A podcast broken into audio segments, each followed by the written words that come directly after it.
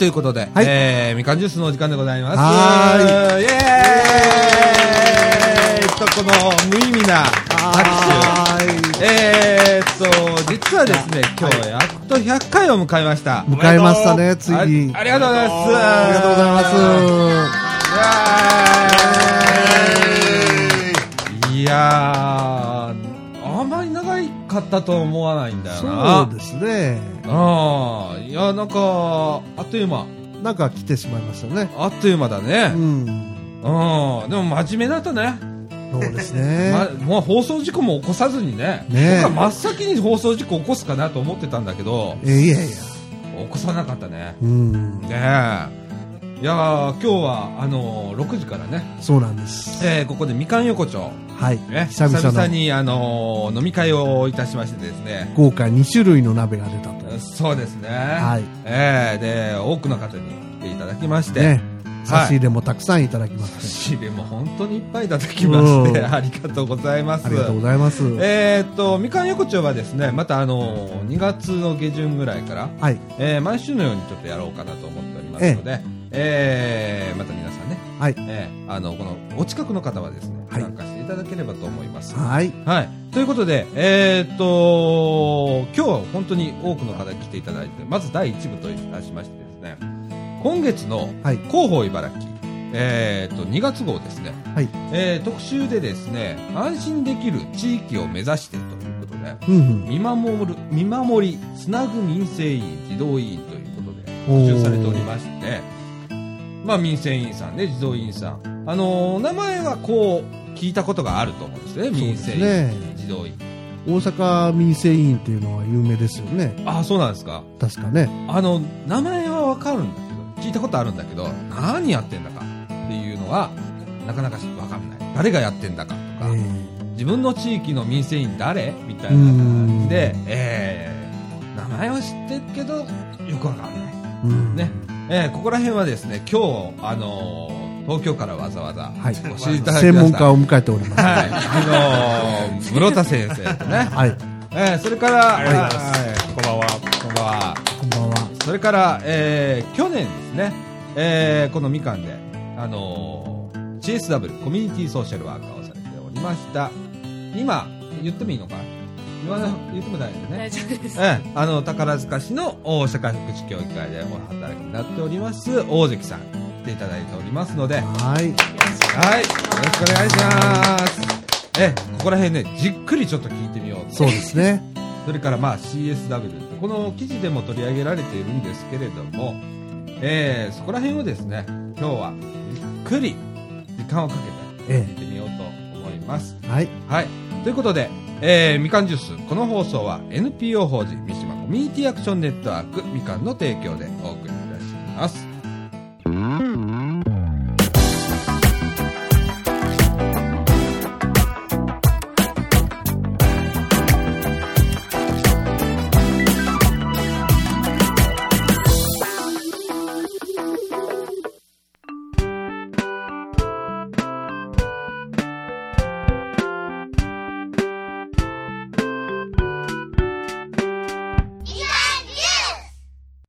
ということで、はい。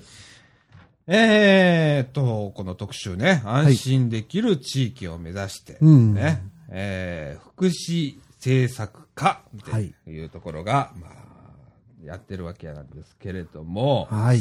まあ、民生委員ってということを書いてあるんです。うん。ね、民皆さんは民生委員がどういう人で、えーどんなことをしているのか知っていますか？と。えー民生委員という言葉は知っていても、実際にどのような活動をしているのか知っている人は少ないのではないでしょうか。うんぬんと書かれております。まあ、あの、民生委員っていうのは、えー、府知事から推薦されて、厚生労働大臣より委託される。初めてこんなこと聞くの。うん。ねそうですね。うん、市内には、現在、393名の民生委員がいて、地域を大切にしたいという思いのもと、うん安心できる地域を目指し、皆さんのそばで活動していますということうなんですね。ん。はい。えっ、と、実際、民生委員さんって何をされるんですか？室田先生。どうですかね。えーっと、まあ今、あのー世間的には民生委員さんの,、うんあの貢献者不足ってものがね、はあはあはあ。えー言われていて、はい。そもそも民生委員さんが、あのなかなか担い手がいないっていう問題はあるわけですけれども、はい。えーまあ、それ以前に、えーうん。そもそも民生委員っていうのはあのうん。戦前からあった、あの仕組みでして、うん。えーまあ、古くはあの、えードイツの,、はいあの制度を真似したというふうにあの、まあ、そもそも日本に入ってきた制度でして、えーまあ、地域によるこう見守りの形をこう、まあ、日本の中でも作っていくという流れの中でできてきた制度なんですけれども、はい。それがまあ始まったのが、えー日本では岡山だったり、えーうん。大阪で、まあ、当初は方面委員制度という形で始まって、うん。それが、えーまあ、民生委員制度というものになってき、えーきて、えー今日の形態になって、えー例えば、まあ、茨城でいうと400名ぐらいですかね。そうですえね。ーいらっしゃはい393名。ということですけれども、は大体、例えば一つの小学校区に、あのこれ、自治体によって全然変わってくるんですけれども、えーまあ、大体一つの小学校区に10とか20ぐらいの民生委員さんがいて、まあえー地域で、まあ、身近な存在として、うんえーまあ、様々な福祉に関することでも、まあ、生活に関することでも相談できる、い。うんないしはえー気にかけて見ていてくれる存在っていうはい人ですけれども、はい。まあ、一方で、えー監視してるっていうような側面もあのうがった見方をしてしまうとですね、はえー常に、えー監視されてるっていうような側面もあってですね。それは民生委員さんが監視されてるっていうことあごめんなさい。民生委員さんが監視してるということですよね。住民をっていうことですね。そうですね、うん。はあそういう見方も、まあ、見方によってはできてしまう、でそれが例えば戦時中であったら、うん。えー日本帝国の、うん。まあ、末端組織として、うん。えー国民を監視していたというふうに、はまあ、いうふうに見るうんっていう見解もありますよね。はあ。まあ、もちろん今日そういうふうに見る人はいいませんけれども、うん。もちろんその、えー厚生労働大臣から移植を受けているという部分で、うん。当然、民生委員さんにはあのう行政からうん。情報が提供されているわけで,、うん。で民生委員さんには守秘義務という義務があるわけなので、当然そそこで得た情報を他の人に漏らすことはないわけですけれども、うん。言ってみれば地域に住んでるう同じ近隣の人が自分の情報を知ってるかもしれない。うん。それが例えば、えー福祉の制度を使ってるっていう場合に、えーその情報が、えー民生委員さんに、えー伝わっているかもしれないという意味では、うんえー少しそういう監視という側面も民生委員さんに見られてるという 見方ももちろんあるわけですよね。なるほどね。ただまあそういう、まあ、一方でそういう見方がある中で、いうんまあ、おそらくむしろうん今日では、えー地域の中で孤立している人なんかが、やっぱり民生委員さんがそこでコンタクトを取る、うん。連絡を取る、えー訪問するということによって、うん。えー孤立を防止する予防するという側面の方がまあむしろあの期待されてるうん部分はあるのかなと思いますよね。なるほどね。あのーその僕もあの民生委員っていう言葉は知っているんです。だけどその方々が実際何をされててとか、えーどの範囲まで相談に行けるのか、えー気軽に行っていいものか、そういった住民の方ですよね、この民生委員っていう方。で、その、まあ、守秘義務があったとしても、なんか、なんかこう、言いにくいとか、で、意識があったりだとかって思うんです。実際、機能っていうのはしているんですかね？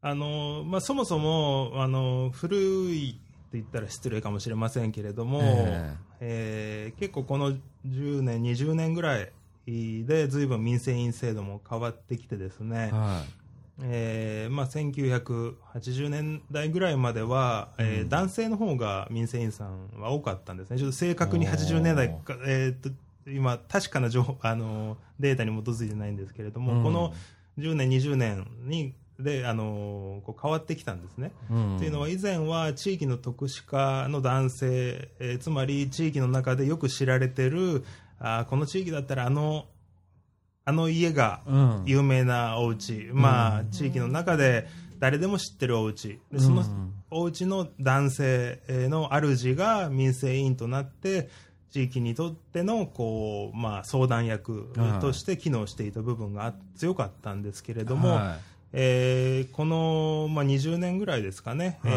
ー女性の方が増えてきているんですね。でそれはその地域の特殊化の男性が民生委員であるというような伝統が少し変わってきてむしろ、えーまあ、高度成長高度経済成長期に、うん。まあ、女性の主婦層が非常に増えてうん。きたわけでその主婦層が家にいる方が多い中でそういった方に民生委員になっていただく、まあ、がななるという形が非常に増えてきて、はまあ、いわゆる主婦層の民生委員の方が増えてきたんですね。いうん。そういった意味では近年では女性で日中家にいる平日日中家にいる女性が、えー民生委員になるというケースが非常に増えてきてそうなると地域で何かとこうご意見番であった男性に相談するという形ではなくてむしろ身近に気軽に相談できる女性、えーに相談するという形の民生委員さんの方がまあ、全全国的には増えてきて、まあ、全てがそうではないんですけれども、あのう統計的にはそういうことは言えるように変わってきているというのが現状で、じゃあ機能してるのかというとですね、うん。これはもう地域によって様々でして、えーまあ、ここのラジオを行っている三島の小学校区でいうと、はい。えーズバリあのかなり機能しているのではないかなというのが一つ言えますね。でそれはおそらくその今回の、えー記事、えー広報茨城の記事にも載っているように、はい。えー市行政市の行政と、まあ、地域のそれこそコミュニティソーシャルワーカーであったり地域包括支援センターなんかと、うん。えー協力する中で、うん。民生委員さんが、えーより見守り、えー訪問活動をしやすいような、うん。えー制度制度というんですかね、えーうん。いう形が整ってきたなその中で民生委員さんがより、まあ、機能しやすいような状況が整ってきているのではないかなというのはうん。思いますね。うん。で一方ね、うん。あのー今 CSW という言葉が出てきましたね、うん。コミュニティソーシャルワーカーっていう、えーこのみかんでも、えーコミュニティソーシャルワーカー事業っていうのが委託されてますよね。で、今は南さんという方がやられてまして、はい。えっ、と、前任者がここにいる大関さん。うん。その前が、はい、ね、室田さんだはい、ったん僕ですね。はい、えっ、と、この民生委員さんとコミュニティソーシャルワーカーの違いっていうのがまたこれがわかんないんですよね。うん。はい。そこら辺はどうですか？大関さん、なんか、違いですかいや本当にその地域の方と、うん。まあ一専門職っていう部分ではもちろん違うと思うんですけど、うん。でもやっぱり地域の方々のまあうん見守りをしてるというか、うん。相談を受けてるっていう部分ではまああのすごい似てる部分っていうのはあると思うんですけど、うん。まあでも、その中でもやっぱり、うん、私はやっぱり、自分あの CS には CS の役割があって、民生委員さんには民生委員さんの役割があるっていうふうにうん。思ってました、去年はう。んその違いっていうのはどこら辺にあるんですかね？違いですか、なんて言ったらいいんですかね。どう例えば、村民生、民生さんができることがあるけれども、えー CS さんにはできることがない。はいできないと。逆にこの CS さんできるけど、民生さんできないよ、みたいなことはあるんですか？もちろん、うーんと、やっぱり地域、民生委員さんはすごい地域のことをよくご存知だし、うん。まあ私がポンと、まあ1年 CS をする、しても、まあうん地域のことわからないわけじゃないですか。うん。そういう時に、やっぱり、まあここにはこういう方が住んでるとか、まあうん。ここにちょっと困ってる人がいるとか、そういう、うーん、なんていうんですかね、キャッチしてくれるうん存在であって、まあうん。CS もすごい、うん、担当してるうん。地域があってうん。でも一人では絶対にその地域の方々を、うん、なんていうんですか見守りできないですし、うん、そういう部分ではやっぱり民生委員さん個々の民生委員さんに助けてもらう部分っていうのはすごいあるんですけどやっぱり CS としてその、まあ、福祉サービスとかそういう制度とかうん。に、まあ、つなそういう制度とかにつなげるっていう部分ではやっぱり役割 CS の役割があるんじゃないかなっていうふうには思いますけどなんかうまくしゃべれるか分かんないですありがとうございます。ありがとうございます。もし、あの、うん数字的なことを言うと、はいえー例えば、みかんのコミュニティソーシャルワーカー CSW というのは、はい。え3つの小学校区を、あの範囲として、はいえー活動しているんですね。はいそれは三島、松栄、えー太田はい。という3つの小学校区で、はいえーその3つの小学校区で活動されている民生委員さんというのは、大体40名ほどいらっしゃるわけです。そういった意味では40名のソーシャル、あ、ごめんなさい、40名のコミュニ、えーっと民生委員さんうん。に対して1名のコミュニティソーシャルワーカーが配置されているというふうに、まあ、あのうん考えることができますよね。うん。でそう考えると、えー民生委員さんはきめ細やかに自分が担当している、ん。うー地域うん。において、えー訪問活動をされて、うん。地域の事情、実情を把握されているわけですけれども、うん。えーコミュニティソーシャルワーカーがそれと全く同じ？40人分の訪問活動できるかといったらもちろんできないわそうですね。けでさらに信頼関係を個々のお宅と、えー特に今独居の高齢者一人暮らしの高齢者であったり、高齢者の世帯ですね。高齢者の夫婦であったり。うん。っていうお宅にあの民生委員さん訪問されるわけですけれども、うん。えーそこにコミュニティソーシャルワーカーが全て訪問できるかといったらもちろんできないわけで、うん。えーそこで民生委員さんが培っている、えー信頼関係であったり、うん。訪問によってこうできたしん、えー人間関係えーのもとで、得られた、まあ例えば心配事があるとか気になるうお宅があるっていうことを、うん。えー民生委員さんではもう十分対応できないなっていう時に、うん。えーコミュニティソーシャルワーカーの方に、えー相談していただければ一緒になってじゃあその方の支援手伝いましょうかと、はい。うん。よりまあ専門的なはい。介護の相談であったり医療の相談であったり、うん。えー時には、えー認知症であるとかっていうことになってくると、より専門的な支援が必要になるので、うん。コミュニティソーシャルワーカーが対応しましょうかとなると、うん。まあ、民生委員さんにとってもそれはありがたいことですよね。うん。えーつまり、まあ、あ今は少しこう冷たいあの配置の人数の話から始めたんですけれども、ええーまあ、40名に対して1名のコミュニティソーシャルワーカーという形での、まあ、役割分担ですよね、うん。えー丁寧な見守りはコミュニティソーシャルワーカーにはできませんけれども、うん。うん民生委員さんがそれを担ってくださることで、うん。でも一方で専門的に、えーじっくりと、うん。えーその一人一人に、うん。えー例えばそれが、えーまあ、認知症であるとかっていう、う専門的な支援が必要な場合に民生委員さんはそれにはじっくり関わることはできない、うんわけでそこではコミュニティソーシャルワーカーが、えーその専門機関につなぐっていうようなうん支援をするという、まあ、そういった役割分担はあるのかなというふうには思いますね。なるほどね。そうですよね。まあ、あの、民生委員さんは言ったら素人ですよね。うんまあまあ、住民ですからね。うん。そこで、まあ CSW さんは、えーある程度の知識を持った方ということで、えーより実践的に連携しながら、あーできるとおいうことで、えーそう、違いがあるわけですね。はい。いや、あのーそうですね。あのーこの中で、その CSW、まあちょっと民生さんは僕ちょっと正直よくわかんないんです。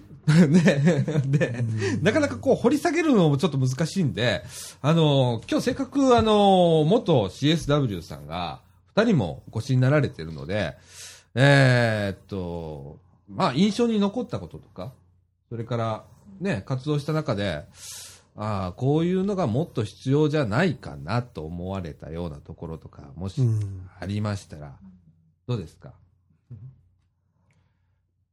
まあ、大関さんはまた 言ってほしいんですけど、うん。あのそうですね、えーまあ、コミュニティソーシャルワーカーとはこうであるっていうあの、固まったものがあるわけではなくて、じうん。実はまあ全国的に見ると、はまあ、茨城市のように、うん。えー各中学校区に一人のコミュニティソーシャルワーカーを配置しているっていうような実践は、うん。えー全国的には珍しくてですね、うん。えー実はまあ大阪が、えー今から約8年ほど前に、うん。うん。えー予算をつけて、えー以前あの今の前の前の市長あ市長じゃない知事の太田知事の時にですねえーそういう予算がまあついたわけですね、はい。えーそれによって、えーまあ、大阪府の独自の事業として、うん。えー各自自治体で小あ中学校区に、まあ、1人のコミュニティソーシャルワーカーを配置するというものが、えー5年間の期限付きで始まったんですけれども、えーまあ、このこのような、まあ、大掛かりな、えー都道府県レベルでこんだけ、えーソーシャルワーカーにお金をつけるうん。っていうような取り組みはあの全国では珍しくてですね、はい。大阪がもう本当全国に先駆けてうん。始めた、あの本当自慢していいような事業でして、実はまあ今あの僕が住んでいるあの東京では、えーやっと去年一昨年ぐらいからはい。えーこういう議論が始まってですね、うん。えーまだまだ、えー十分ではないんですけれども、えー東京では地域福祉のコーディネーターって呼んでいて、まあ、実質はコミュニティソーシャルワーカー同じことなんですけれども、うん。えー同じまあ中学校区とか、まあ、ないしは特定の地域に絞ってソーシャルワーカーを配置するような、うん。えー事業が東京でも少しずつ始まっているという段階。で全国的にもそれは注目をされていて、うん。始めようという動きは少しずつ、えー行われあの始まあの動いていて、うん。えーまあ、大阪はそういった意味ではかなり先駆的に、えーやってきているうんというのが、まあ、特徴ではありますよね。うん。でそうした中であのなんていうんですかね、えー経験してきたものとしては、うん。あの印象としてはですね、えーまあ、僕個人で言うと、うん。去年、えー僕は2年前ですかね。2年前、コミュニティソーシャルワーカーを1年間させていただいてたんですけれども、えー自分が辞めてからもう8ヶ月ぐらい経った去年のお正月の年賀状では1回しか訪問したことのなない、ん。えーおじいさんから年賀状がみかんの事務所に届いた。いはあ。えーこれはとても感動しましたね、うん。うんあのー本当に僕の1回の訪問がはすごく嬉しかったと。いうん。で僕はその時に、あのー正直、えーここのララジオで言うと失礼に当たると思うんですけれども、うん。正直家の中が結構、うんまあ、整理整頓されてるんですけれども、うんまあ、ピンポイントで言うとあのゴキブリホイホイがあってそこにゴキブリがいっぱいいたっていうのがすごい僕にとって印象的だったんですね。はい でちょっと少し僕はそそれが苦手 意識もあって、えーゆっくり、え2時間ほどおゆっくりお話しさせてもらったんですけれども、うん。まあ、1, 時間1時間半ぐらいですかね。うん。えーで楽しい時間を過ごしながら、うん。えーその方が、まああのまあ、ち地域の民生委員さんからの紹介だったんですけれども、うん。介護保険使おうか使わないか迷ってるということでお話ししながら、うん。まあ僕としてはうんまだまだ元気な方だなというあの印象であの介護保険使わなくても、まあ、別のサービスでいいんじゃないかみたいな話をしてたんですけれども、はまあ、そんな中で、えー少しこう慌てて帰らなくてはいけないくてですね、ではい。結構家の中がこう慌ただしかったのもあって、うん。あのカバンを思いっきし忘れてですね、仕事の情報が全部詰まったカバンを忘れて では帰りますって言って帰ってですね、えで事務所戻ってからカバンがないことに気が気がついて、うん。あの取りに戻ったっていう経験があって。えでもちろんまあ僕のこと待っていてくれて、うん。まあまあ、すごく仲良くさせてもらったんですけれどもそんなエピソードが年賀状にも書いてあって、うん。室田さんがカバンを忘れていったことが今でも思い出されます みたいなことが年賀状に書いてあって、うん。あのまあおそらく、まあ、ご家族もいらっしゃるんですけれども、ん。なかなかこう家に訪問する人もいなくてすごく喜んでくださって、そんな1回の訪問が、うん。その方にとってはあの非常に大きな意味があって、うん。そうやって年賀状を丁寧に送ってくださったっていうことは、うん。あのまあ、すごく今でも思い出深いことで、うん。これはまあ一コミュニティソーシャルワーカーとしての経験ですけれども、うん。同様のエピソードはあの地域の民生委員さんからもたくさん聞いていますね、それは年賀状送ったら帰ってきたとか、訪問してる方から手紙が来たとかですね、で結構こういうことって本当すごい大事なことだなというのは、うんあのい今となっても思いますね。そうですね。小関さんは？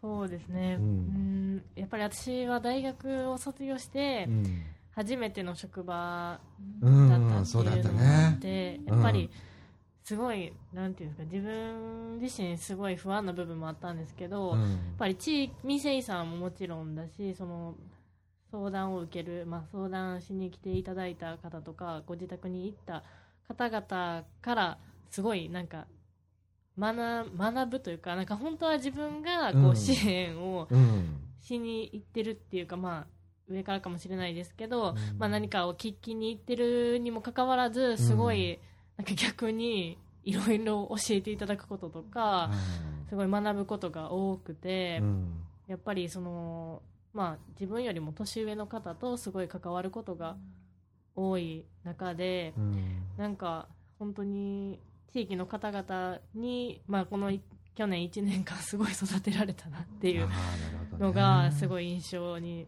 残ってるというか本当に今すごい、うん。なんていうんですかや役に立ってるっていうか、うん、今こそういうれ、もろに、ね、写経で、うん。ええそのまま福祉の世界へ飛び込んでいって、役に立てますか？また また全然、まあ、福祉の中は福祉なんですけどまた違う、まあちょっと違う仕事をしてるんですけれども、うん。その中でもやっぱり去年1年間、うん。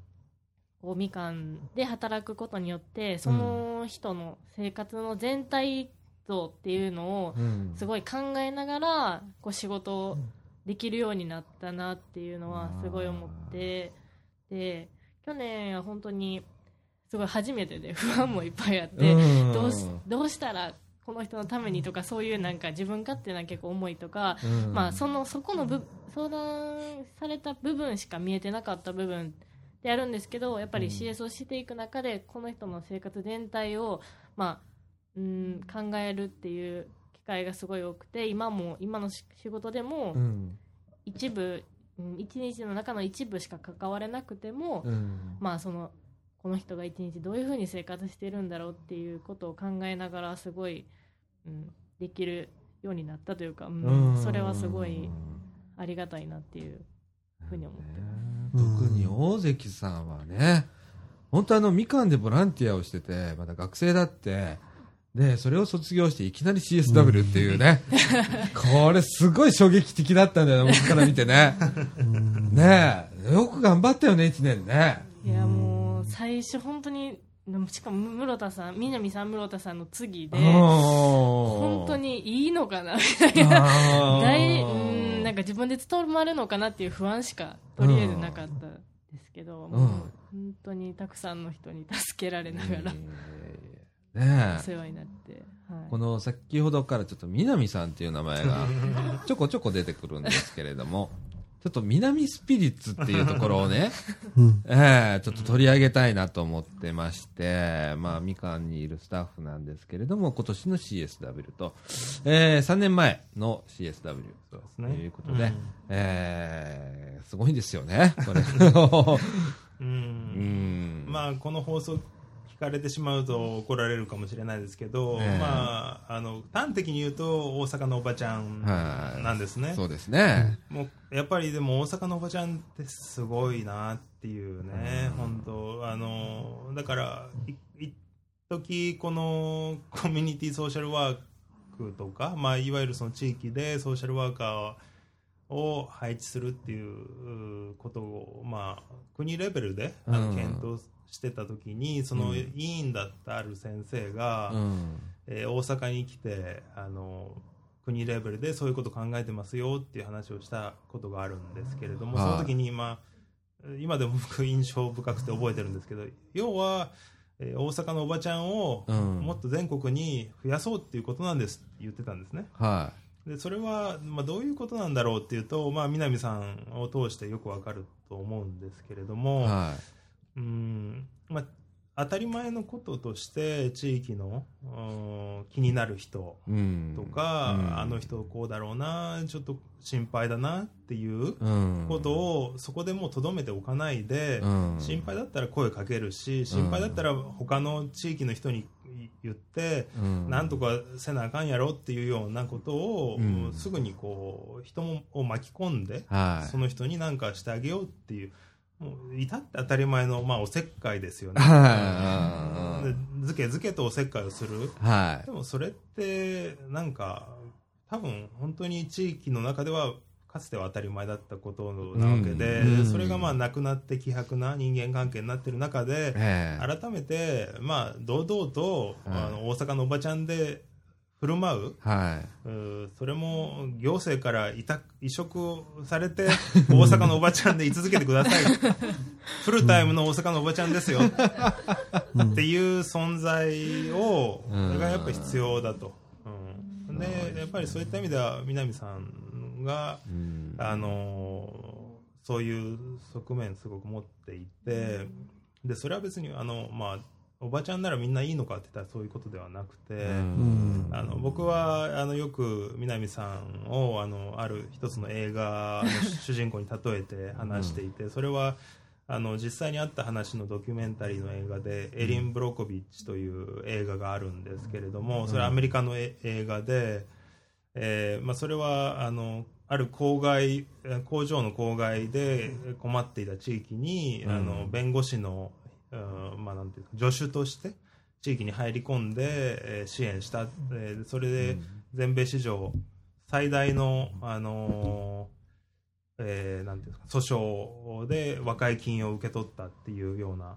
えー話があってそれエリン・ブロコビッチっていう映画があるんですけれども、はえーでその中のそのエリンはどういう特徴があるかっていうとエリンは弁護士ではないので、ええ。全く専門的なその弁護士としての知識は持ち合わせていないんですけれども、い。うん。住民の名前から血液型から生年月日から電話番号から全ての名前データを頭の中にもうインプットできていて、そのその人たちと人間としての、うんまあ、信頼関係を作るっていうことに、まあ、長けてるわけですよ。はつまり弁護士がそこに入っていって何かしようとしても信頼関係を作ることができないし、い。うん相手のデータっていうのは紙の上でしか覚えることがないので、うん。そこで信頼関係も作れない、うん。でもエリンは全然違くて本当にその地域住民何百人っていう人の名前から何から家族関係からどういう症状、まあ、郊外汚染なのでどういう症状を持ってるかってことまで全てあの把握してるんですね。うん。で僕あの、まあ、それ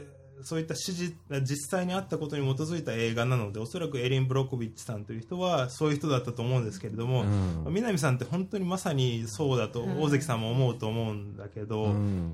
本当に信じられないくらい地域のうん。あらゆる人の、まあ、相談を受けた人のええ。状態から家族関係から、ええ。個人情報ですね。あらゆる個人情報を ほとんど全てうん。頭の中で把握してるんですね。うんだから相談が入ったりあの人が倒れたっていう話を聞いた瞬間にどういう人にどういうふうに連絡して、えー支援すればいいかってことが一瞬で判断できる人。これは僕はまあコミュニティソーシャルワーカーのプロうん。としての能力だなと思っていて僕なんかも全然及ばないようなあの形であの仕事されているなっていうのはだからプロですよねそういった意味では。ねえ。いや、僕なんかね、事務局へパッとね、時々遊びに行って、この間もね、もみじまんじ持って行って、ちょうど南さんいらっしゃらなかったのに、八重山さんがいらっしゃって、ね。あの、まあ、あの、強烈なあの二人組がいるわけじゃないですか、いつもね。八重山さんは八重山さんで、またすごいキャラクターで。ですねで、南さんは南さんですごいキャラクターで。で、まあ、至って本当に普通なんですよね。でも何かちょっと困りごとがあってとか、例えば僕らでもこういうラジオをやってて、参加されてる方とか、来た方に何かに問題があった時にちょっと相談してくれると、本当すぐ何か出てくるんですよね、引き出しから。うん。でこうこういう場合はこうした方がいいんじゃないかとか。じゃあここへもうこうしてしまいましょうかっていう、こうしてしまいましょうかってもう来ますから、すごいなぁと思うんですよね。言った途端にもう下手したら電話かけてる時ありますもんね。あーそうそうそうわかります。これがね、すごいなと思うんですよね。多分あの脳に行く前に体がすぐあもうバッと動くっていうね。これ本当すごいなと思うんですよね。だからそういう方々が、えーこの市内あ、あちこちにいらっしゃるという感じですかね。でちょっとなんか僕ばっかすみません話してて申し訳ないんですけれども、はい。結構適度にお酒も飲んでるので、ええ。舌がよく回るんですけど、はい。あのーでこんなに例えば市内に、えー茨城市内に14名のコミュニティソーシャルワーカーがいるんですよね、はい。で400名の民生委員さんがいて、冒頭に僕が話したように、うん。じゃあ14名プラス400名のネットワークによって、うん。市内あらゆるうん。福祉の支援を必要な人を把握して、っうん。ていうと安心なようで一方で、うんなんかこう自分たちが監視されてる、うん自分たちのことが常にこう、まあ、ある意味自由がないというか、うんえーまあ、隠す仕事ができないような状況のように、思われる可能性すらあるわけですよね。うん。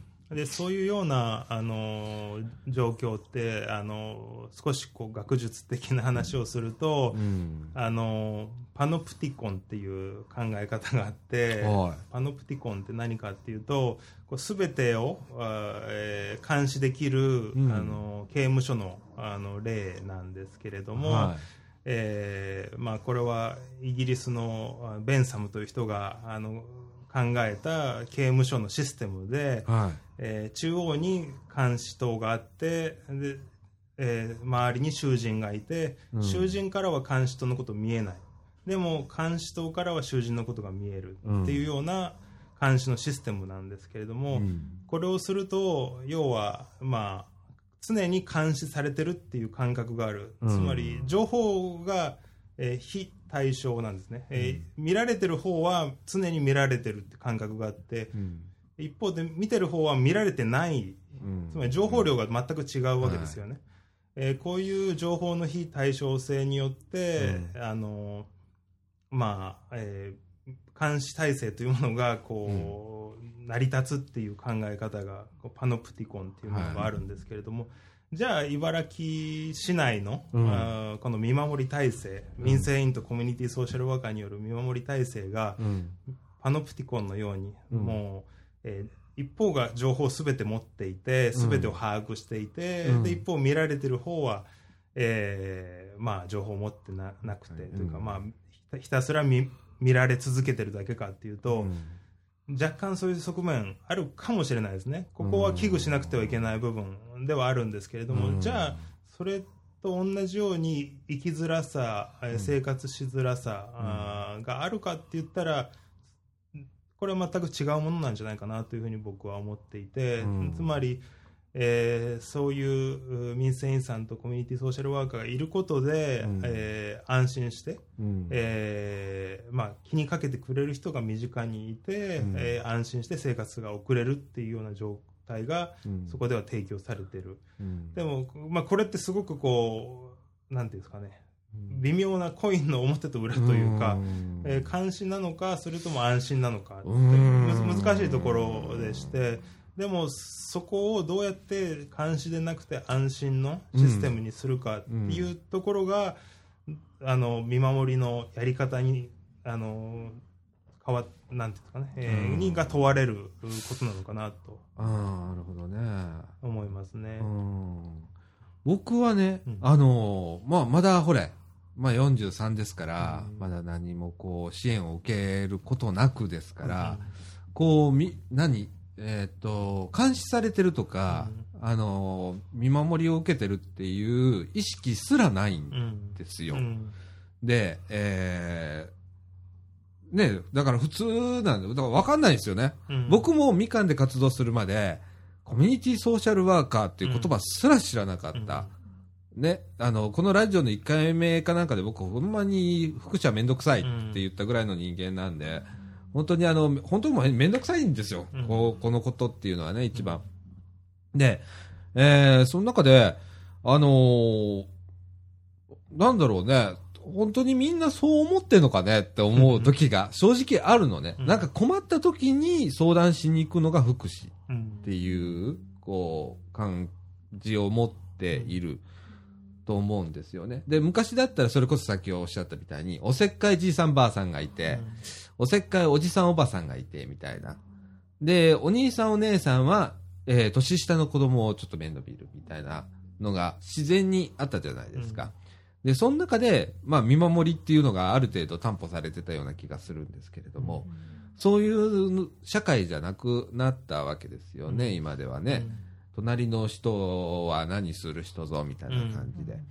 で、その代わりにこういう制度に頼らざる得ない。うん。でも、その、いざ自分が困った時に、その、入り口として、どこに相談していったらいいんだろうっていう時に、民生さんに行くのか、いや？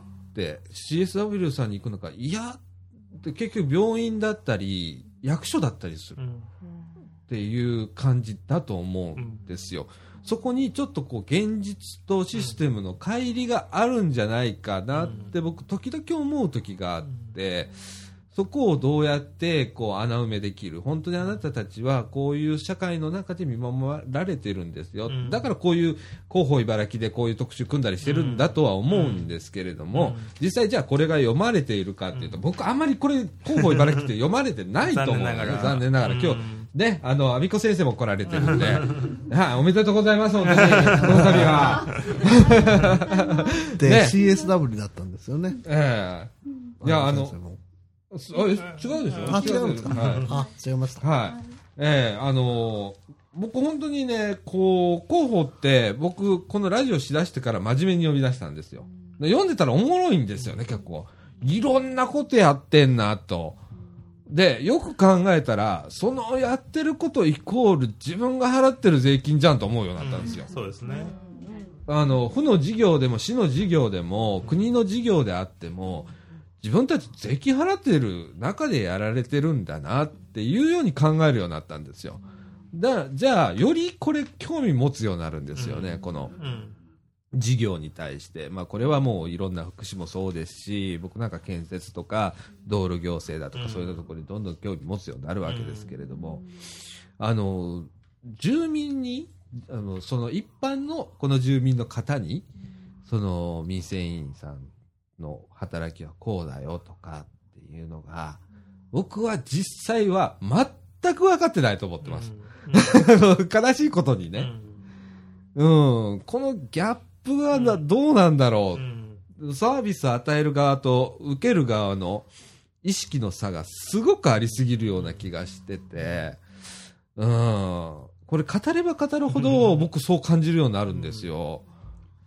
まあ、あの、どうなんですかね。うんその、マクドナルドみたいに、うん。全国民が知ってるはいサービスを、うんあのやってるのかといったらサービスの質がやっぱり異なるので、うん。あの普段、うんえー気軽にはお昼ご飯買いに行きますっていうことを提供してるわけではないですよい。ね。うん。えーでやっぱりあの民生委員さんに限って言えば、はいあのまあ、ボランティアになるので、はい。無償のあ労働になりますので、うん。そこにマクドナルドのようにしょっちゅう誰かが連絡してうん。困ってますと、えあー。ーに煮物の作り方わかりません。民生委員さんに作ってください、うん。ってなったら正あ直ー。誰も民生委員さんなんかできなくでなっ。てしまいますよね。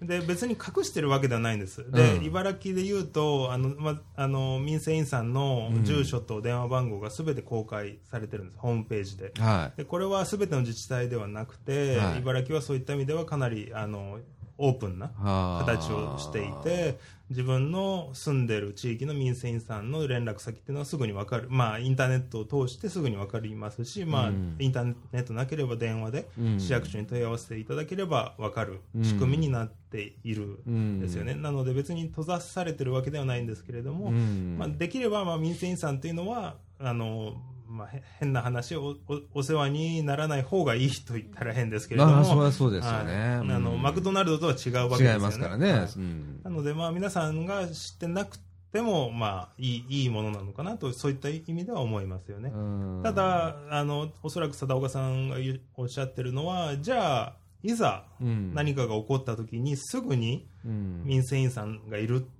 てことだったり、うん。コミュニティソーシャルワーカーがいるってことが分かってないと、うん。じゃあその時にいざ、うん。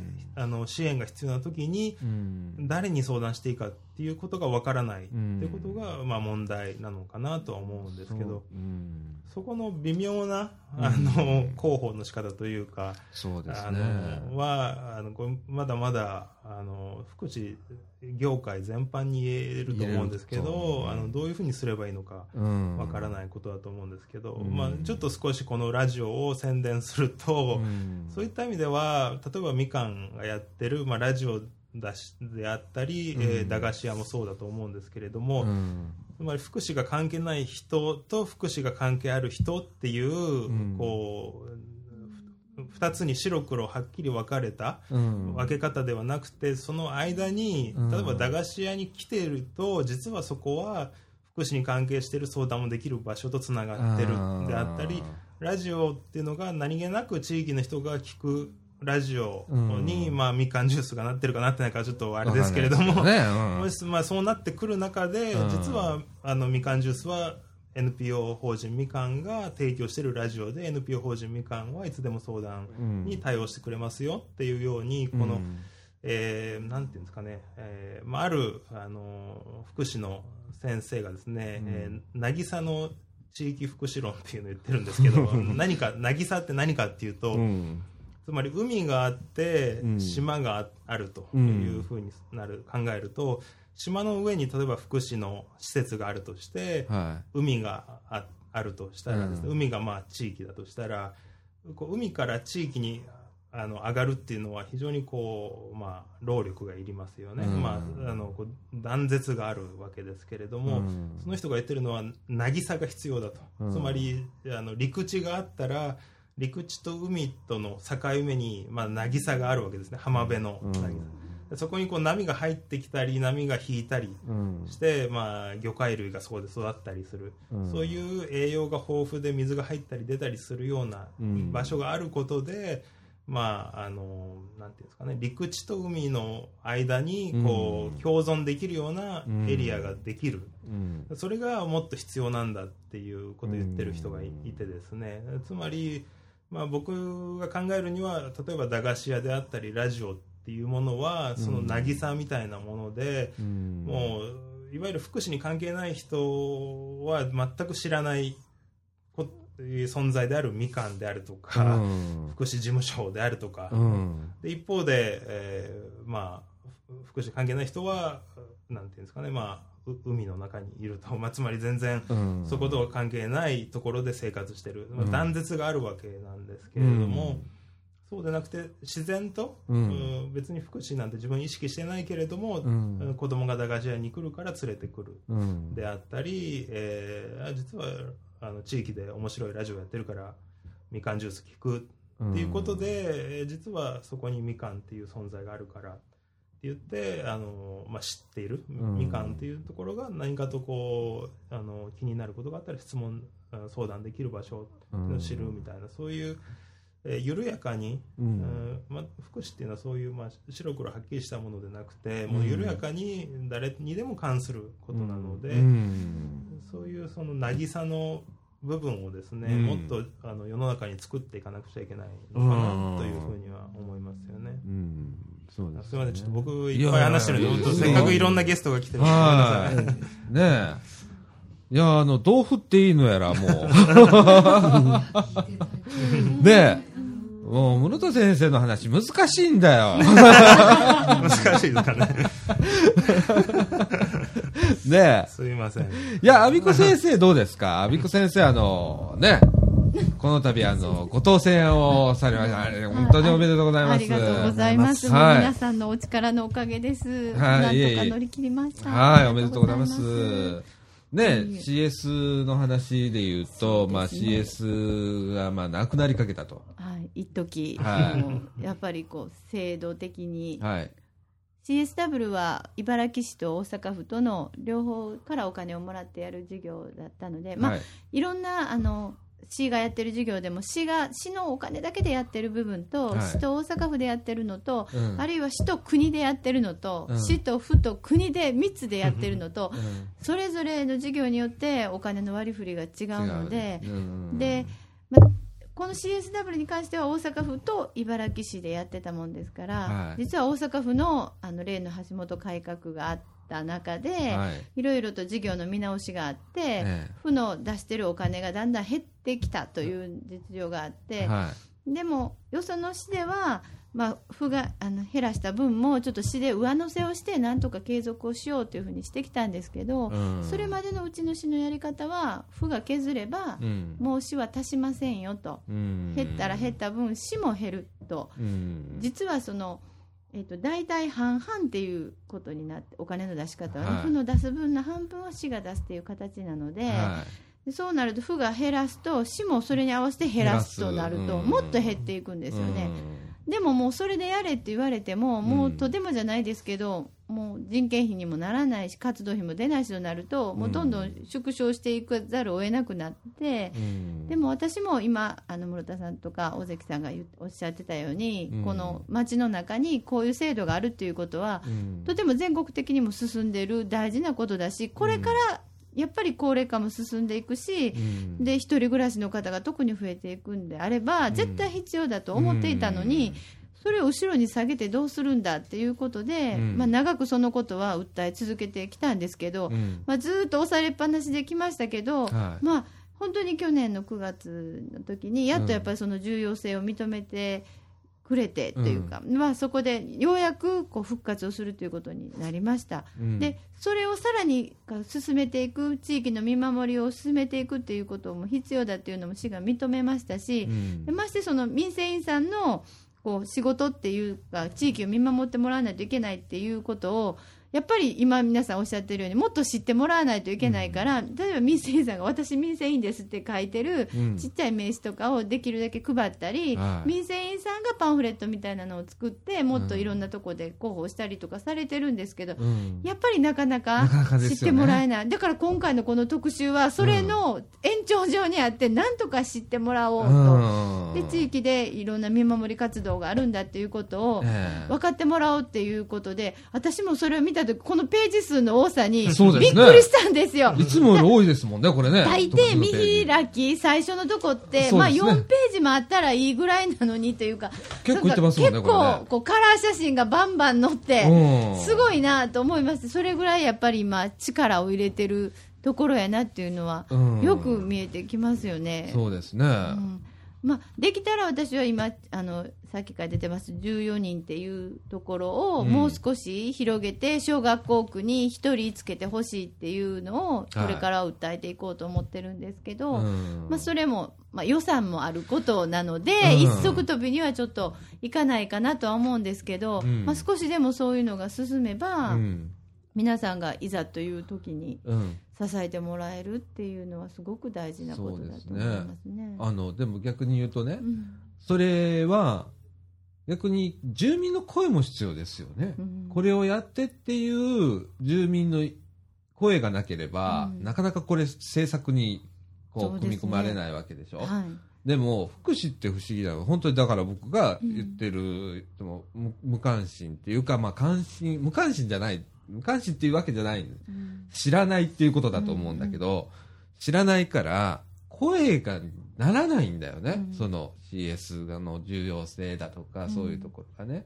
でだからあの一番難しいとこだと思うんですよ、あの阿比子先生がやられてることってね、でさあじゃあ僕はどうすればいいんだろうなその先考えちゃうんですよ、うん、その声を上げるにはとかね、しじゃあ知ってもらわなきゃダメ、じゃあ知ってもらうにはどうしたらいいだろうか。だとか、ざーっと考えるんですけど、そのなんか動きみたいなのはあるんですかね、そのうん。今だったら、うん。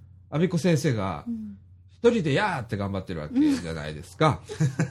まあ ね。まあまあそんな感じ。言まあ、まあそんな感じですね。そうそんな感じですね。すっごいかわい、かわいそうというか、まあお仕事ですから、はい。あれなんでしょうけれども、でも、なんかそれってどうよって思うんですよ。でもね、2年半ぐらい、もっとですかね、え言って言って、言い続けてきたので、えは私、もう CSW のことをうん。私が言うっていうのは、もうみんな分かってはって、うん。だからちょっとずつ他の人も興味を持ってきてくださって、他の議員さんも。うん。で、やっぱり各それぞれの地域で動いてきてはるっていうのがだんだん分かってくると、はい。ちょっとずつその辺が広がってきましたね。私以外の人もうん。聞いてはる、こうどうなってるんですか？みたいなことが、でそれも大事だし、また逆に民生委員さんからも、うん。他のね、うん。議員さんとかにもうん。話をしてもらえたり、うん。聞きに行ったり、そういう機会もちょっとずつ増えてるなと思いますね。ただね、本当にその実際サービス受ける側の人が、うん。それがいるとかいうのは、それはすごい難しいことやと思うんですよ。うん。でどっちかというとそのまあそれは社会の中声の大きい人うん。の声って先にボンっていくじゃないですか。いくいくいく。でもだからこそやっぱり福祉の視点みたいなのを持ちながら、うん。その何かするっていうサービスを考えていかないとあのうまくいかないというか福祉にならないっていうかそれはすごく思います。うん。だからこそねその地域でいろんな福祉サービスを作る計画を作るときにうん。あの調査をして、うん。その時にやっぱり漏れ落ちないようにちゃんと調査をしないといけないっていうのがやっぱり一番大事かなって、そうですよね。うんいやめっちゃ根深いんですよね。僕ら表面しか見てないけれども、その知らなかったから衝撃的みたいなところあるんですよ。結構、うんうん。こうよく調べてみると、うん。えこんなことなってんの？とか。ね。そうですね。だだからよく貞子さんが例えばその高速道路とかで、うん。全く無駄な、うん。作り方してるっていうのは、正直誰も知らないことだったりするわけですよね。でも見る人が見たら明らかに無駄なお金の使い方をされてるとかそうそうそう。見えるわけですけど、うん。あのまあ、正直、福祉だであっても、うん。まあ、あの残念ながら、うん。そこに注目してたり、そこに、えー自分が直接的に関わるっていう人が、うん。まあ、マジョリティあの大多数の人ではないわけですよね。うん。まあそれが大多数になってくると、それはおそらく福祉というよりも大きな、よりあの、まあ、中心的な制度を変えるっていう話になってくるわけで、うん。まあ、ふ福祉っていうものが、まあ、い今の日本ではどちらかというとこう、えーいわゆる普通普通の生活って言ったらよくないですけど、まあ、それではあの難しかったり、まあ、うんどうしても何かしらの支援が必要だっていう、まあ、少数派に対する、うん。あの制度っていうふうに今の日本はなっているわけで。うん。そうなると、えー残念ながら気づく人、そこが例えば十分、うん。あのな支援がないっていうことに気づく人っていうのはあまりいないわけで、ね。うん。例えば失業保険とかうん。あるわけですけれども、うん。それも失業しないとわからないので、大多数の働いている人にとっては、それがどういう制度かなんていうのはあまり知らないままに過ごしてたりっていうことがうんありますよね。まあ、あのそういった意味では残念ながら福祉の部分っていうのは見えにくい。そうなんですよ。地味なんです 地味な。地味なんですよ、僕らから見るとね。ううん。裏役者なんですけど、うんすでもすごい必要なんだよね。でもね、国のね、うん予算のかなりは、あのー社会保障でですよね。だから、厚生労働省力、一応多少ありますよ。そうですね。予算相当持ってますからね。あまあそこがうまいこと使ってくれりゃね。そうですね。えーうまく配分してくれなきゃいけませんね。うんはい。ということでね、実はもう1時間だったんです。話しすぎてしまう。すいません。え2部もまあ1時間ぐらいになると思いますんで。はゲスト陣が豪華ですんでね。今日はね、本当に、あの、でも面白かった。うん。あのーこういう話をね、専門家を交えてっていうのがね、本当、本当はやりたい。うん。もう素人ばっかしで、ああじゃない、こうじゃないって喋ってても何のあれもなくなるんで、うん、今日は本当に楽しかったです。大関さんもありがとうございました。ありがとうありございましがとうございまた。した。アメコ議員さんはもうこれから本当に、えー、4年間、身を粉にして、はい、また頑張ってください。はい、頑張ります。はい。それから室田さん、ありがとうございました。こちらこそ。またいつでも来てくださいはい、ありがとうございます。ありがとうございました。はおめでとうございます、100回。ありがとうございます。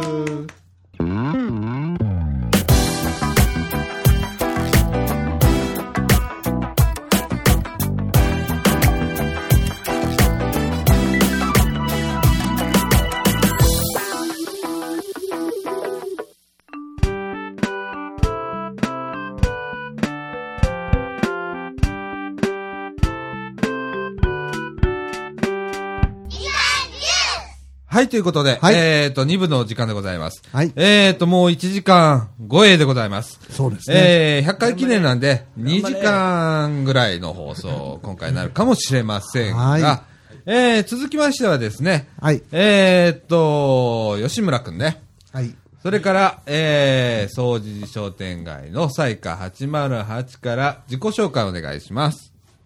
えー、野崎翔太と申します。よろしくお願いします。宮森誠と申します。はい。それから、ええ声ー、な。ええ声。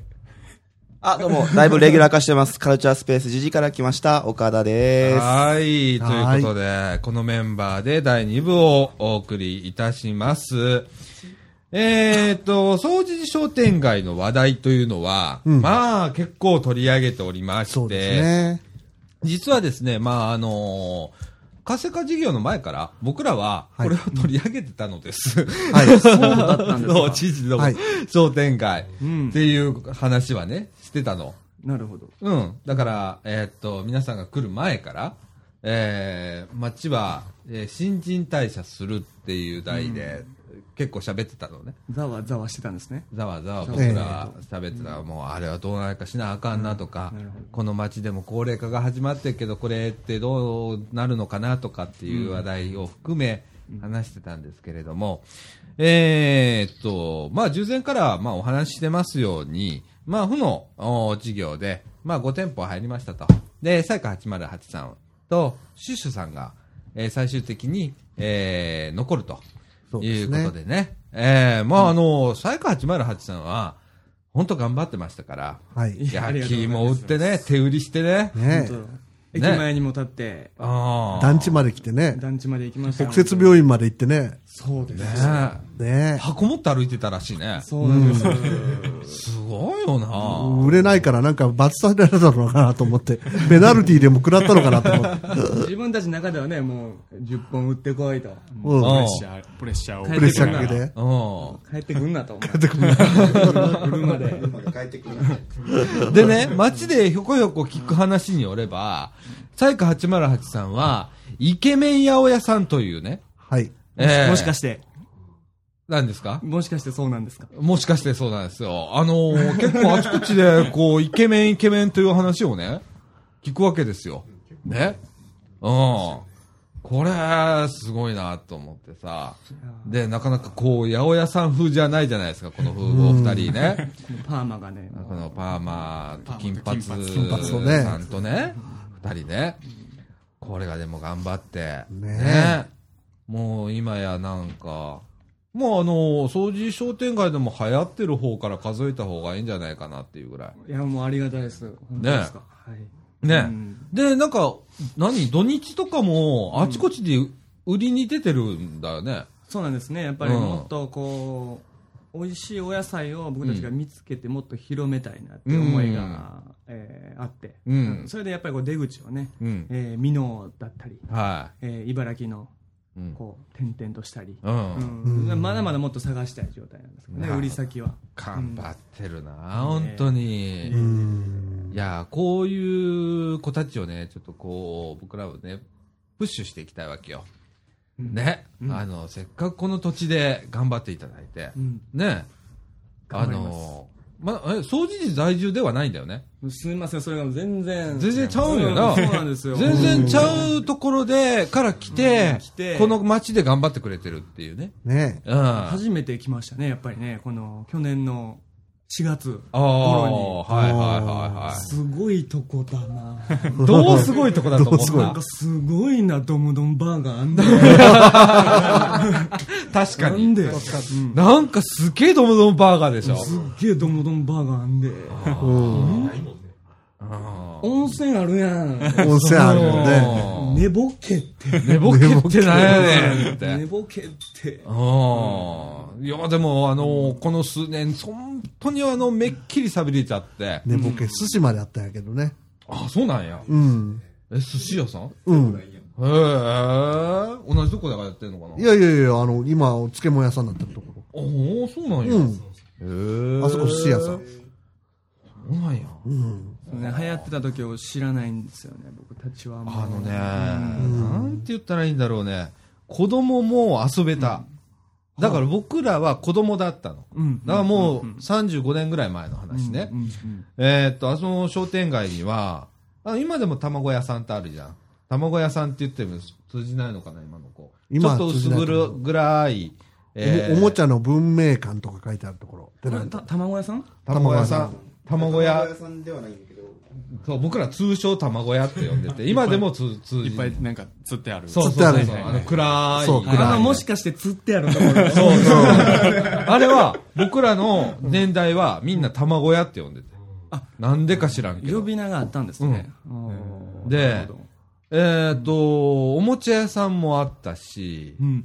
で、いろんなものがあったので、僕らちょっと離れたところに住んでたんだけど、富田団地っていうところ住んでたんだけど、はいそっから遊びに行ってたもん。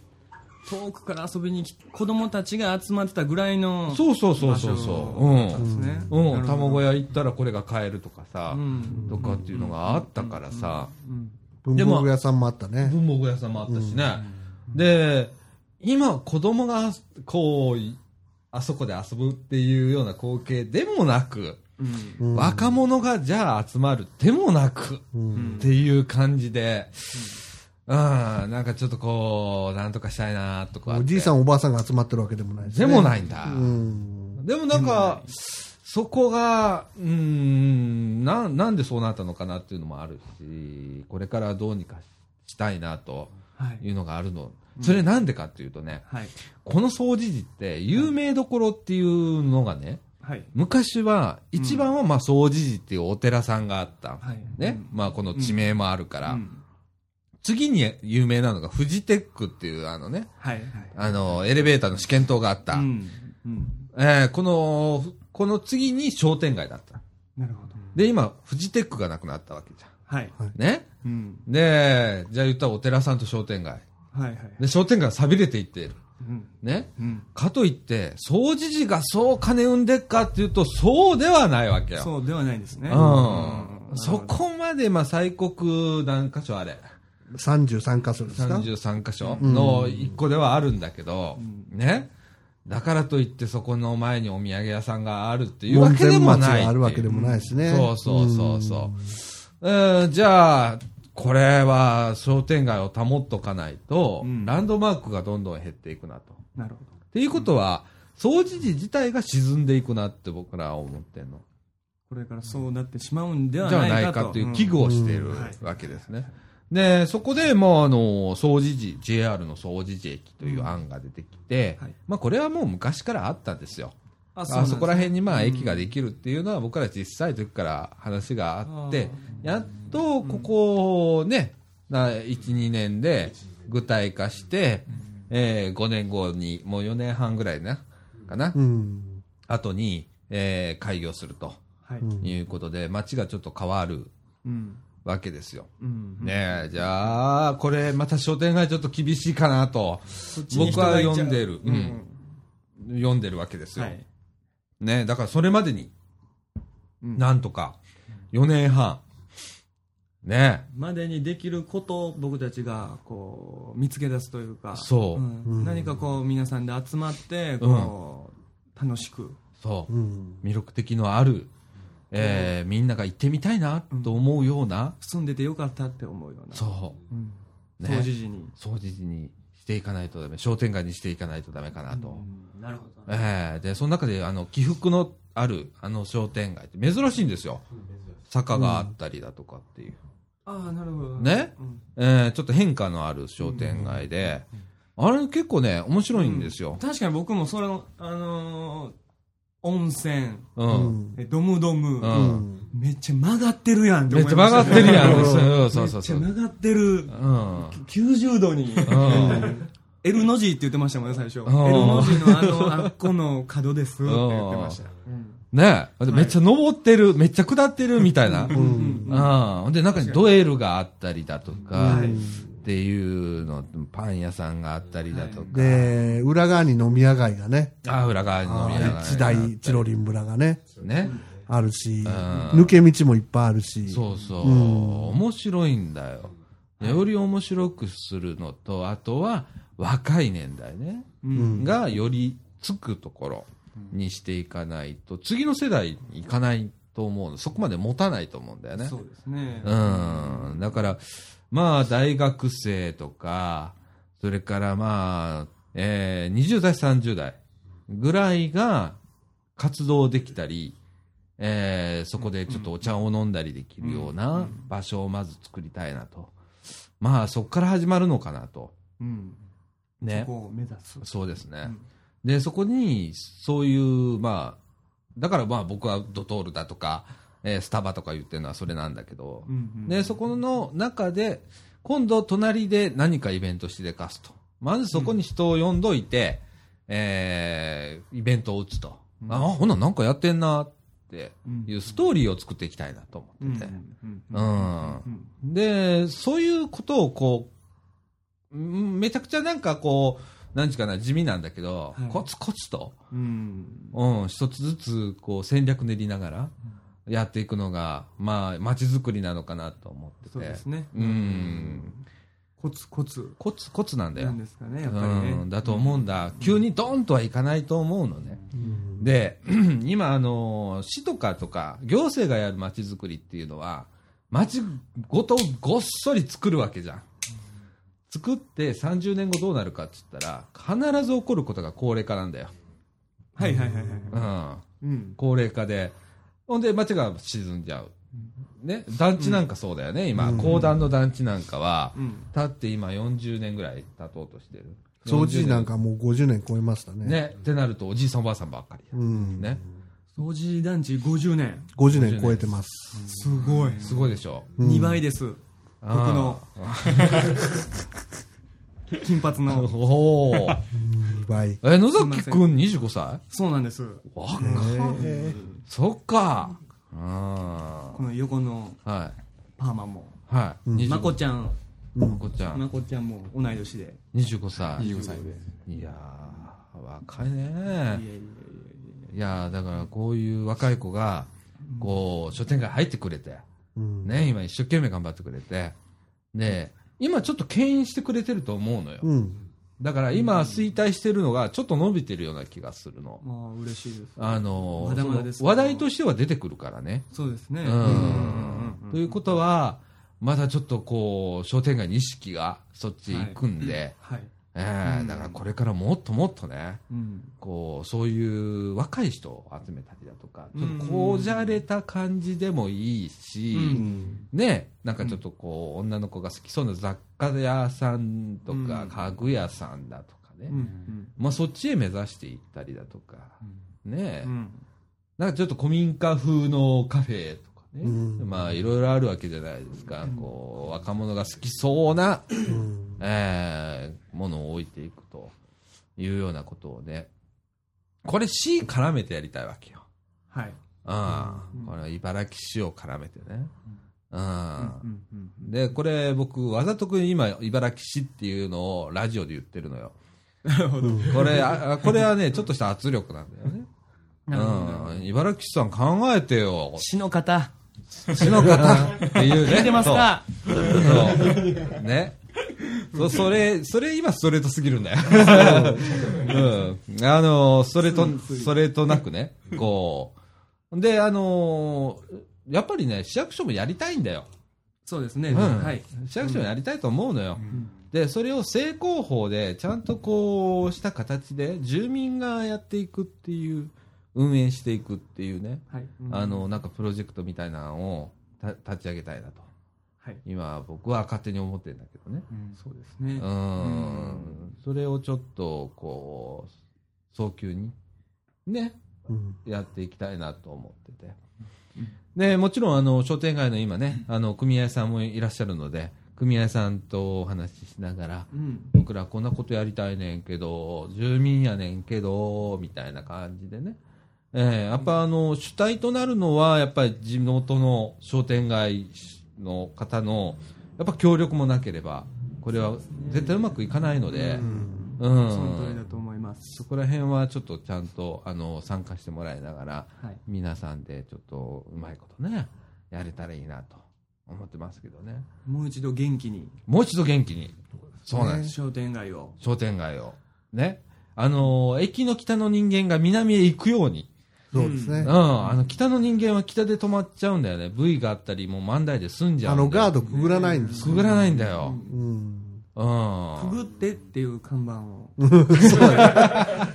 あそこにね。ああ。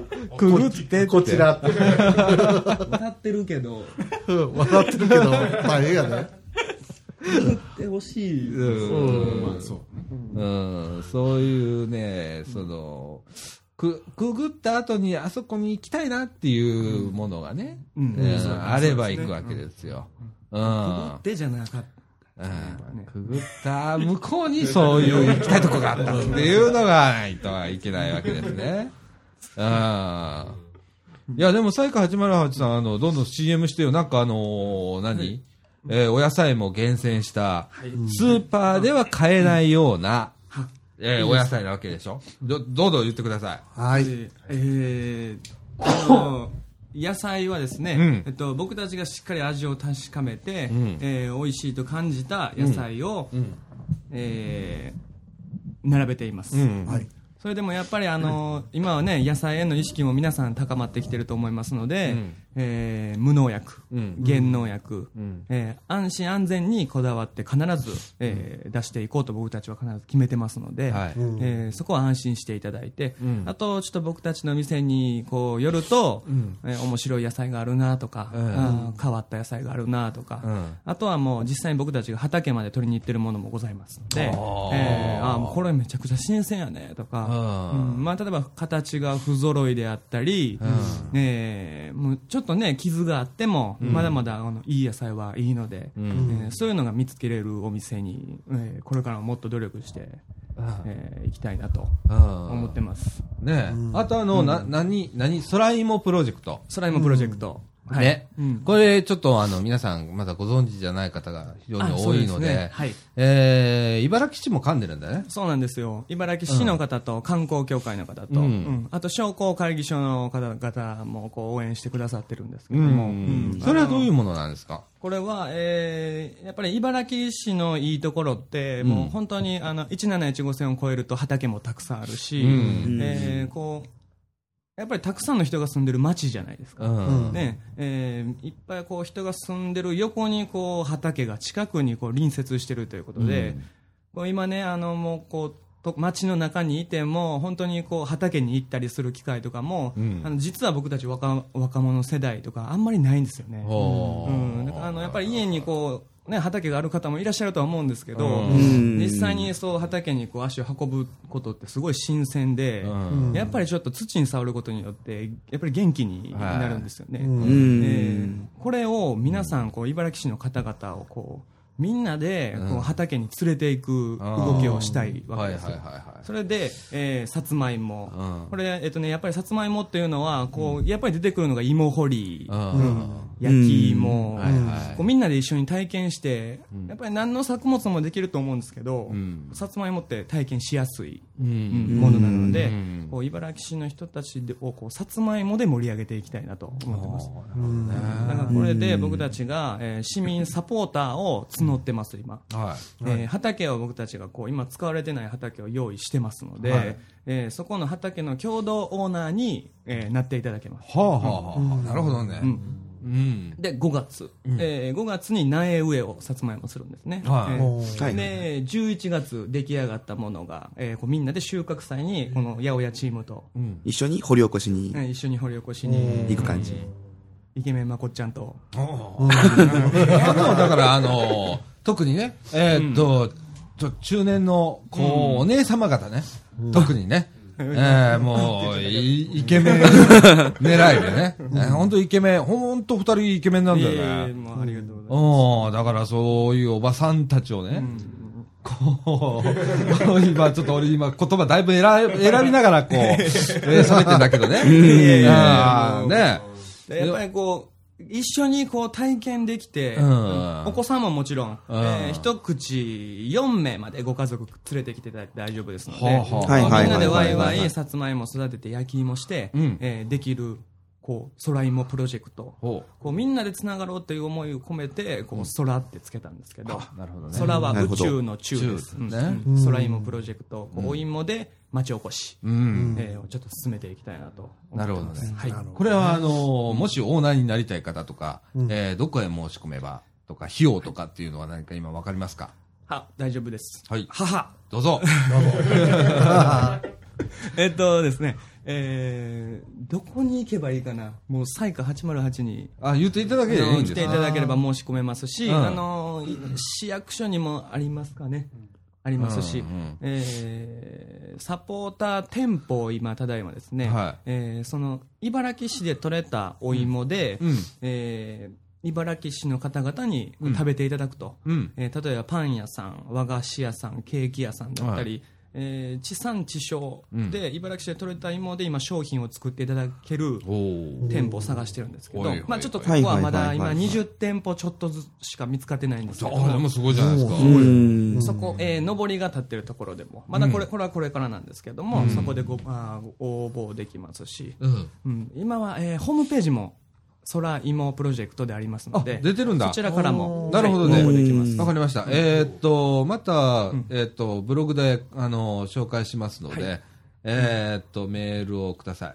はい。そうアドレスね。はいわかりました。あの、詳しくはですね、えーっと、みかんジュースの、おいつものブログの方へはい、アドレス載せておりますので、そちらをご覧ください。ということでございます。いや、いろんなことやってんだ。うん。そうですね。偉いな。まあ、ただの八百屋で泊まってたらあかんかなと思って、畑に行くのも行ってみると面白いし、あうん。もうカエルがいたり、ミミズがいたり、あ。やあっぱりちょっと昔の思い出であるけど、ん。最近なかったんで、そうだよな。なかなかなかなか触れる機会が本当に減ってるんですよね。そういう土とかもそうだし、虫とかも僕ら世代でギリギリじゃないですか。その子供の頃虫捕まえてたとかっていうのは。うん。そうだね。ううんん。そう考えたらやっぱ、面白いんだよね、きっと。あのー今、えーっと、木村さんっていう方がいいらっしゃったんですけど、はいはい。あの方がね、今、あの、畑やってるんですよ。うんこのうんね、三島で。で、えーっと、うちのこの放送でも、M 姉さんの畑ナウのコーナーってあって、ね。あコーナーがあるんですか？そうそう、ツイートで、こうね、ツイッターがある。ツイッターでずっとみんなつぶやいてくれるんですよ。うん。その、M 姉さんがね。うんで、今こんなん撮れてますって写真つけて。うん。で、それを僕らが延々と紹介する。これが面白くうなんですこれがね、見たこともないものとか、い。この植物はこの時期にできるんだとか、うん芽キャベツって初めてこの間ね、うん見て、いただいたんだよね。僕らこう、こう野菜をもういっぱいもらうんですよ。はいはいはい。うん。いっぱいできたらね。芽キャベツ初めて食べて。芽キャベツ食べましたか？ああ、食べました。僕もこの前畑行ってきて、うんもう生えてるこう横からポリッとって食べましたよね。ああ身にこのキャベツがちっちゃく凝縮されてる感じで。そうそうそうそう。美味しいんですよ美味しい。そうそうなんですよねあのー、畑直のコーナー面白いよね。面白い。読んでてね。うん、はい勉強になるしうね。ん。畑ナウ。畑ナウのコーナーって言って、M アンダーバー、畑アンダーバーナウっていうツイッターアカウントで、うん。ええやっておりますんでね。ええぜひ見ていただいたら、えっとめっちゃおもろいんでね。うん。なんかタイムライン追っかけてるだけでも結構面白いんですよね。面白い面白い普通に。うんだから知らない知識、うん所得に並んでるお野菜の本当できる過程みたいなのを、うん。で、またその取ったものを作って、お料理とかもされてますもんね。うん、載せてて。料理法もね。うん。あれ結構面白いよね。うん。僕ら勉強させられることがいっぱいあるよね。ああ、こんなんでできるんだ、とかって。貞岡さんなんてだいぶ野菜頼ってるよね。え、あめちゃくちゃもらってんもんな。うん、野菜高い時期だから、今野菜高いじゃん。あーもう本当に高くなってますね。ねえもう寒いし、んやっぱり農家さんも困ってるのができないんですよね。ちょっとあこう色が悪くなってしまったり、形がね、悪くなってしまったり。うん。ね寒いえ。いや、あれ、あれさ、やっぱり形良くないと売れないの？いや、でもそんなことないんですよ。ないよな。はい、もう。うん。あれさ、形悪くても、店頭で並べたら、ねえ。それが可愛いですよね。おそれ絶対いいと思うんだ、俺。か可愛くない？うん。可愛いです。か わいい。かわいい。かわいい。野菜が可愛い野菜が可愛いと思う。野菜が可愛い。ねであなんかのやっぱりこう消費者の方々も買っていただく方々もやっぱりもう分かってるんでね、うん形悪くてもいいよって言ってくださる人がもういっぱいいますそうだようんな。なんかあの、やっぱスーパーとかそういうなのは同じ大きさな、うん。同じ形っていうのを求めるけれども、うん。普通の八百屋さんなんかはどうでもいいわけじゃんか。うん。で、言ったら生産者の方なんかはさ、うん出荷できればそれでいいわけだからね。そうですよ、やっぱり出口を探してますからね。そうだよね。うん。捨てるなんてもったいないもんね。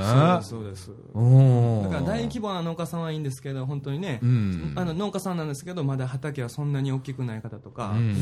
あのやっぱりどこかで売りたいなと思ってると思います、うん。本当に皆さん。そうだよね。うん。売らないとやっていけないし。あこうそこの中であのその中でもこだわってる野菜を僕たちはしっかり集めたいですーね、うんそうだよな。いや、大したもんだ。うんいやいやいやああのーこのラジオで、一回ね、ここでリアルに焼き芋食べながら放送して、うん。あのーうまいうまいって言いながら放送させてもらって。ありがとうございます、うん。僕その回ね聞いたんですよもううん。あの布団に入りながら、うん。途中で寝ちゃったんですよ、ね、やっぱり寝たか。そうそうそう。あの、このラジオ名物なんだよな。さっき下のトークバックでも下で喋ってたんですけど、うん、なんか眠くなるんだよね、みたいな。あれ？みたいな。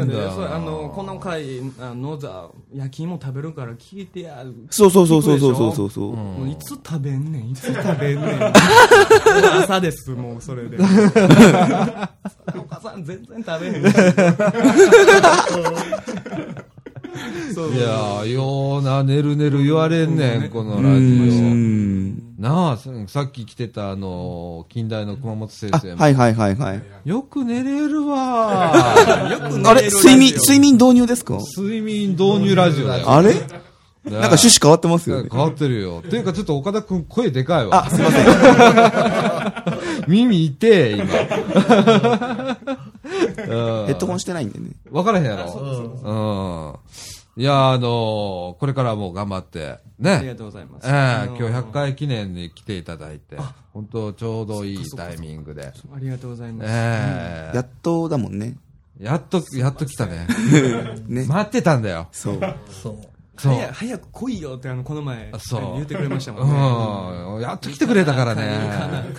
あ。これ、これでもう僕らサポート体制入るからね。ありがとうございますうん。もう完璧に入りますから。はソラインもごめんなさい年間3000円でおはい申し込みできますんで、い。お、お安いじゃないですか。はい安い安い。ね3000円ではい会会員にサポーターになっていただいてそうですね特にまあ、お子さんのいるご家庭ね。うん家族でやっぱり参加してほしいですそうだね。あのーやっぱ家族で子供にそういう体験をね。はいもうえー本当に楽しいと思いますさせてあげたいねはいうん。その通り楽しいと思いますはい。はい。ということで、えっ、と、今日は浅井か808さんから、えっ、と、野崎くんと、宮森です。宮森 いまこちゃんクールなんまこでちゃん、まこちゃん、まこちゃんおとなしいね。なんぐっと掴んでいくんでねあハートをーなんかこう、おばちゃんとかにこう、やっぱこう、くすぐる感じが。僕がわーわー言うて後ろでちょっとキュッとこう睨み利かしてる感じがするね。いいこうやって、あの、掃除時の熟女たちを、バキュンバキュンと行くわけだね。ねえ、本当頑張ってくださいね。ありがとうございますはい、ありがとうございました。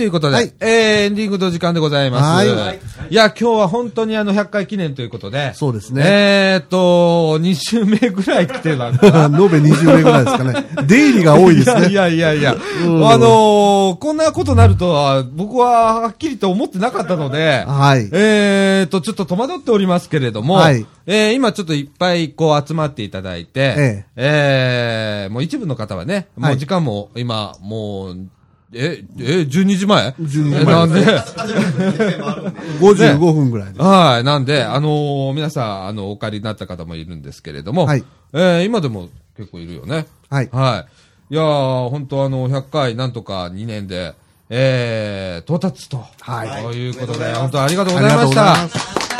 ありがとうございました。りいや僕だけじゃないのでね、これはもう、竹永さんととかそれから周りでこう、支えてくれているスタッフさんがいいるおかげで、ここまでやってこれたということで、ええあのーこれからもですね、次は200回。そうですね。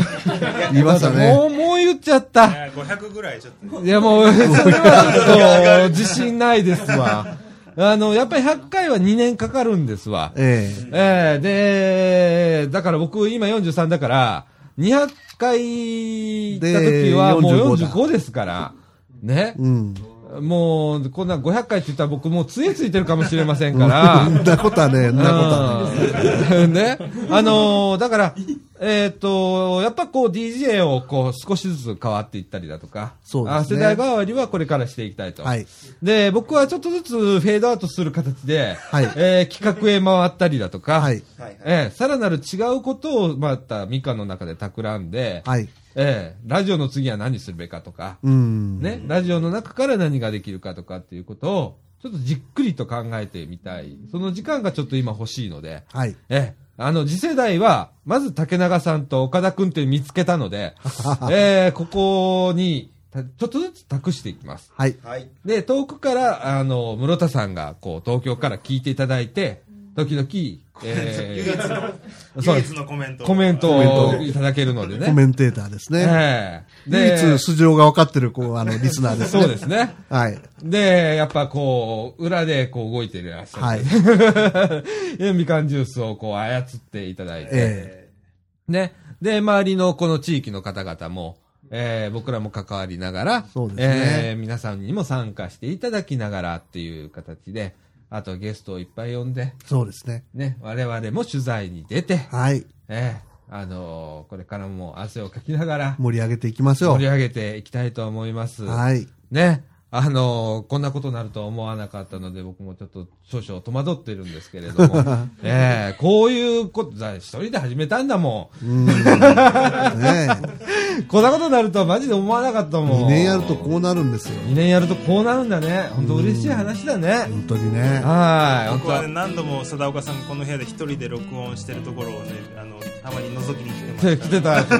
本当ね、大関さんなんかね、仕事終わりにね、鍵をね。こうの、こう覗いてくれる、トントントンと上がってきて、ガラガラガラって開けて、あ、大関さんって、あの、放送しながら言ってたもんね、あの時ね。うあ、帰るの？なんて言って。ん。今帰ってきました。ねえうん。えー2階は閉店です。ねえ、うんいいよ言ってたよね。言ってたそんな時期があったようね。ん。ああ、そう考えたら本当こう、マイクの本数を見たらわかるもんね。ねえ、マイクが足りないっていうね。足りないっていう事態になってきましたもんね。ねいや、本当嬉しい限りでございますえ。よ。はい。ええまた来週からは通常放送に戻って、はい。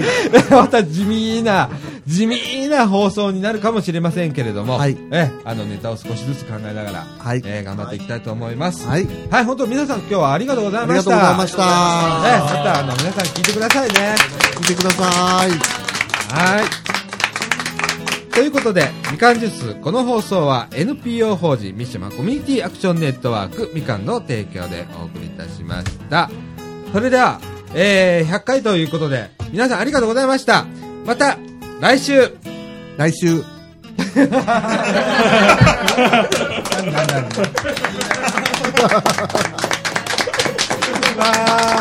ありがとうございました。これからもよろしく